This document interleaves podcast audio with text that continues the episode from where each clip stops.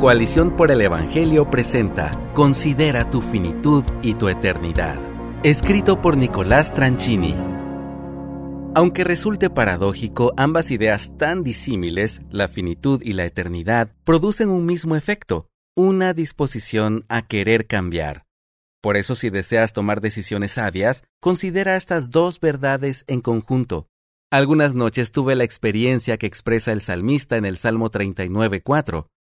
Señor, hazme saber mi fin, y cuál es la medida de mis días, para que yo sepa cuán efímero soy.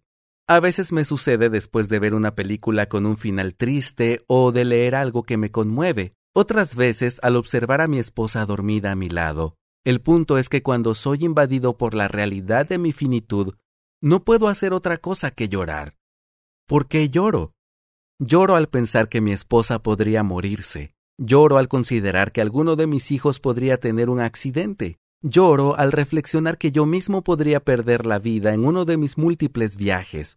Pero, ¿sabes lo que me produce esta clase de llanto?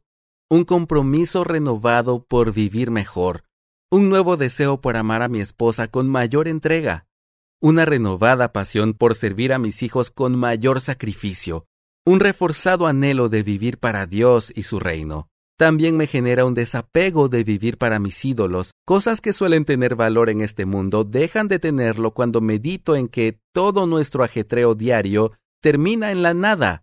Amontonamos riquezas sin saber quién las gastará, como continúa el salmista en el versículo 6. ¿Puedes ver lo que dice? ¡Qué preciosa experiencia! El deseo de David es poder sentir más seguido el impacto de su propia finitud, ni tú, ni yo, ni ninguna persona que amamos viviremos en esta tierra para siempre. David lo sabía, pero lo que quiere es volver a llorar por eso. Quiere ser sacudido por esta realidad y llevar un estilo de vida que corresponda a ella. Considerar nuestra finitud debe llevarnos a usar bien el tiempo en esta tierra y a aprovechar al máximo nuestros dones y dinero. Una de mis películas favoritas es La lista de Schindler. Allí se relata la vida de Oskar Schindler, un empresario alemán que salvó del holocausto a más de mil judíos polacos. El final de la película es conmovedor.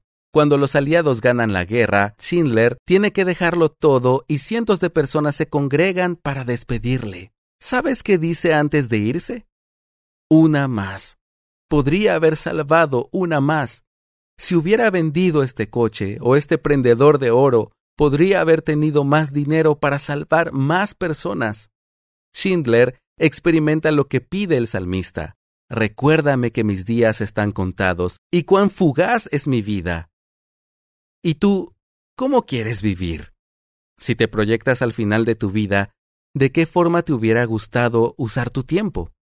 ¿De qué manera hubieras gastado tu dinero? Todavía estás a tiempo. Pídele a Dios lo que pide David. Ayúdame a ver qué corta es mi vida. No quiero malgastarla, quiero vivir para aquello que merece la pena vivir. Ya meditamos en la necesidad de poner la mirada en nuestra finitud. Ahora meditemos en la necesidad de poner los ojos en la eternidad. Si ustedes, pues, han resucitado con Cristo, busquen las cosas de arriba, donde está Cristo sentado a la diestra de Dios, dice Pablo en Colosenses 3.1. Escuché a distintos agnósticos afirmar que nadie centrado en el cielo puede tener un impacto real en la Tierra.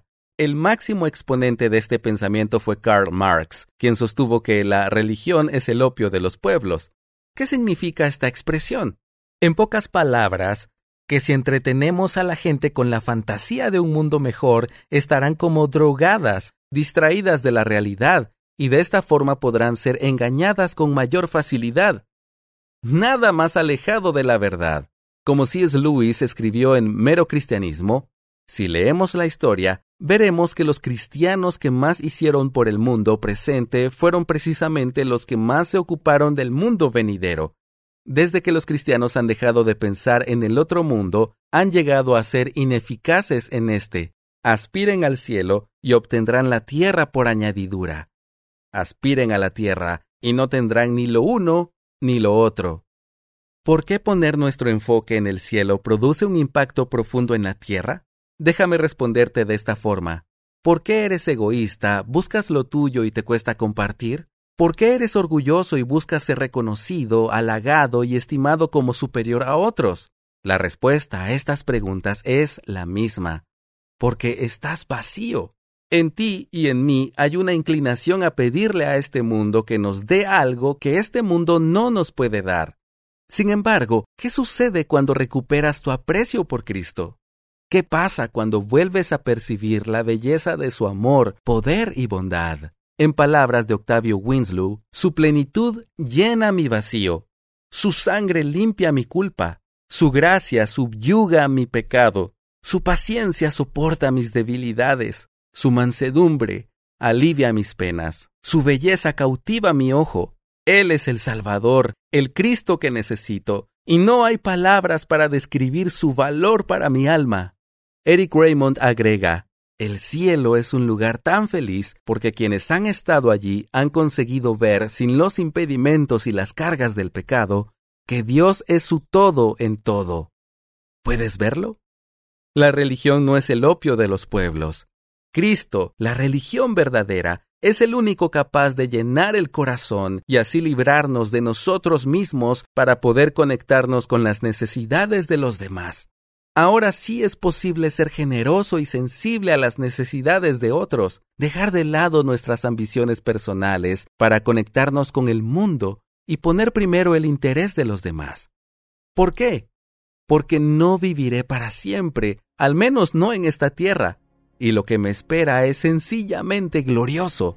Por eso, y justamente por eso, hoy puedo morir a mí mismo y vivir de otra manera. Gracias por escucharnos. Si deseas más recursos como este, visita coaliciónporelevangelio.org.